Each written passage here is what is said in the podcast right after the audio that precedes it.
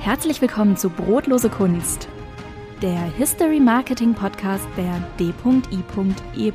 Firmenhistoriker. Heute Geschichten, die in keiner Akte stehen. Hey, hier sind wieder David und Roman. Und so wie die letzte Folge geendet hat, starten wir in dieser Woche durch mit den Geschichten, die in keiner Akte stehen.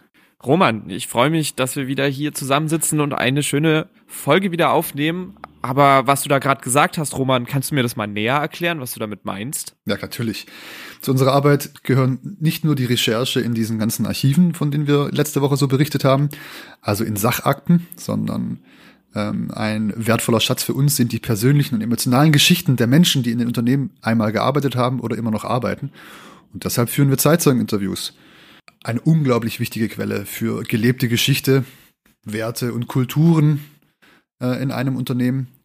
Durch die Gespräche mit ihnen lässt sich die Identität eines Unternehmens viel konkreter herausarbeiten und auch viel besser erzählen. Ich persönlich finde das Thema auch total spannend. Es war sogar auch Thema im Studium, weil hinter diesem Konzept Zeitzeugengespräch gibt's halt auch ähm, einen wissenschaftlichen Forschungsbereich. Dieses Konzept heißt Oral History, be bezieht sich darauf, dass wir in diesen Gesprächen ähm, nicht mit, mit geschriebenen Sachakten äh, uns beschäftigen, sondern mit Personen.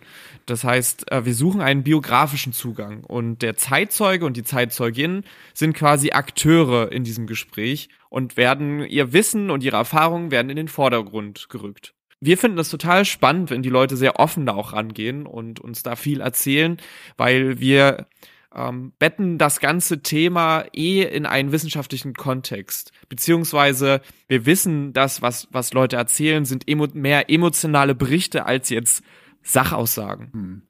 Stimmt. Ganz, ganz schön theoretisch jetzt hier der Einstieg in die Folge.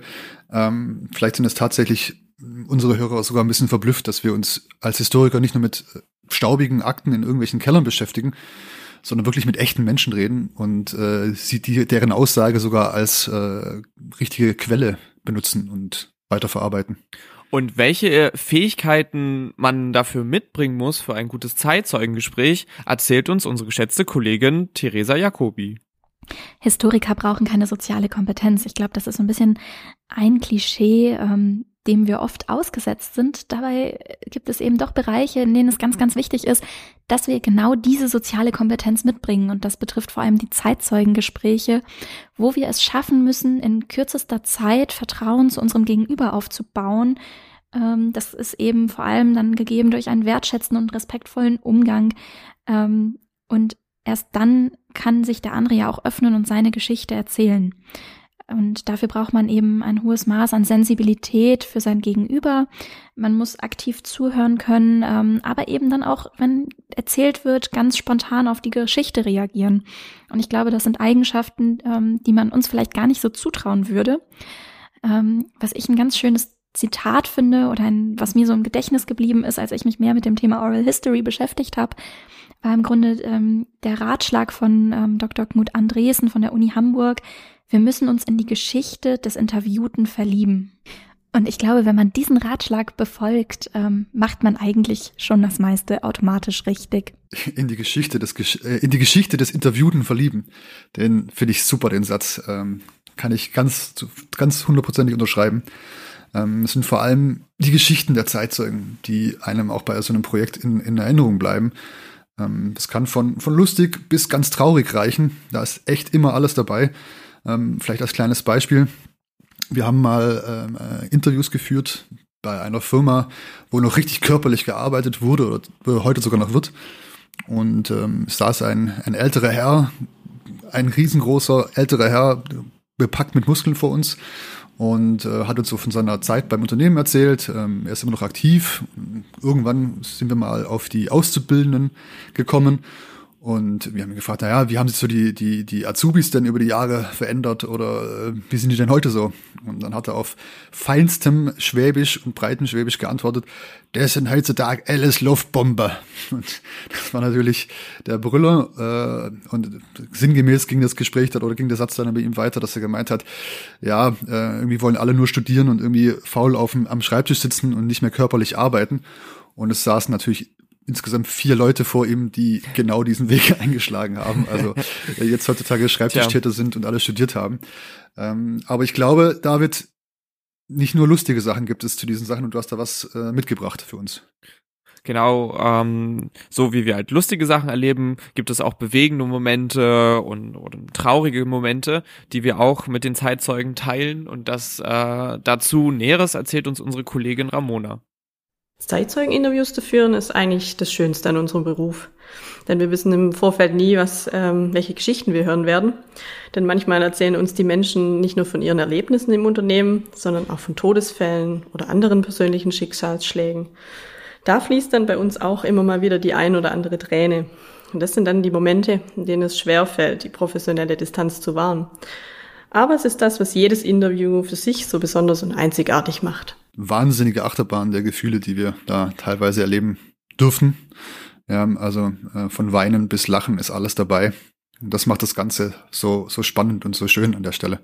Ähm, unsere Zeitzeugeninterviews sind, wie bereits schon erwähnt, wir gehen sehr offen an diese Situation. Es sind ergebnisoffene Gespräche. Ähm, aber damit quasi äh, Themen nicht zu kurz kommen, bereiten wir natürlich personalisierte Fragen äh, vor. Das heißt, vorab bekommen unsere Kunden und Kundinnen die Infos, dass wir uns jetzt damit beschäftigen mit den Zeitzeugengesprächen und sie geben uns die Infos, äh, die wir, die wir brauchen, um halt quasi Fragen zu entwickeln, die halt auch zu der Person passen. Ähm, weil ob man jetzt mit jemandem aus dem Vorstand zusammenarbeitet oder jemand oder äh, jemand im, am Fließband arbeitet, das sind ja unterschiedliche Situationen. Beide gleich wichtig, aber die Fragen müssen dementsprechend natürlich passen. Richtig. Ja, vielleicht noch, vielleicht noch zwei Punkte ähm, zu unseren Zeitzeugen-Interviews, vielleicht auch Besonderheiten. Alle unsere Zeitzeugen-Interviews werden eigentlich mit der Kamera aufgenommen und abgefilmt. Ja, das heißt, äh, man hat später eine, ein Rohmaterial dieser, dieser Interviews auf jeden Fall mal. Und zusätzlich, wir wären natürlich kein Historiker, wenn wir nicht irgendwas Schriftliches produzieren würden, ähm, wird das Ganze von einer Kollegin transkribiert. Aber auch da, David, glaube ich, hast du was für uns vorbereitet. Genau, unsere Kollegin Sabine Quilic ähm, Erzählt uns ein bisschen was zum Thema Transkribieren, also das gesprochene Wort in Schrift umsetzen. Also ich habe ja das Glück, seit einigen Jahren die Zeitzeugeninterviews für die Firmenhistoriker schreiben zu dürfen. Ähm, und ich habe da jedes Mal aufs Neue einen Heidenspaß dran. Ich weiß nicht, wie viele Interviews ich mittlerweile geschrieben habe. Das müssen an die Hunderte sein. Und ähm, jedes Mal, wenn ich neue Interviews bekomme, dann ist das wie so eine, so eine kleine Überraschungsbox für mich. Ähm, ich bin gespannt auf die Geschichte, die mir erzählt wird. Ähm, ich bin gespannt auf die Menschen, die was erzählen, ähm, was sie so aus ihrem Leben erzählen.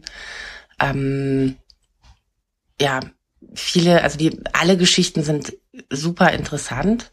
Manche Geschichten sind ein bisschen herzzerreißend, äh, viele sind sehr lustig und ähm, das ist jedes Mal eine Riesenfreude für mich, äh, die schreiben zu können. Ja, Wahnsinn. Die eingefangenen Bilder und Transkripte sind fast grenzenloser Pool an Informationen und Möglichkeiten, die wir aus den Geschichten und der Erinnerungen eigentlich äh, ähm, greifen, damit arbeiten können. Ähm, ob wir jetzt eine Social-Media-Kampagne damit machen, als Exkurse oder Zitate in Büchern, in Ausstellungen oder auch in Filmen. Ähm, einen riesigen Mehrwert für die Geschichte und die Identität des Unternehmens. Mehrwert ist ein gutes Stichwort für unsere nächste Folge. Da geht es um die Frage nach dem Mehrwert von Buffetbildern, also was bringen einem Häppchen auf Fotos und andere Kuriositäten. Mmh, Buffetbilder, da freue ich mich schon ganz besonders drauf. Also dann bis zum nächsten Mal. Folgt den Firmenhistorikern auf Instagram und besucht auf, unsere, auf unserer Homepage www.firmenhistoriker.de. Und dann sage ich ciao, bis zum nächsten Mal. Tschüss.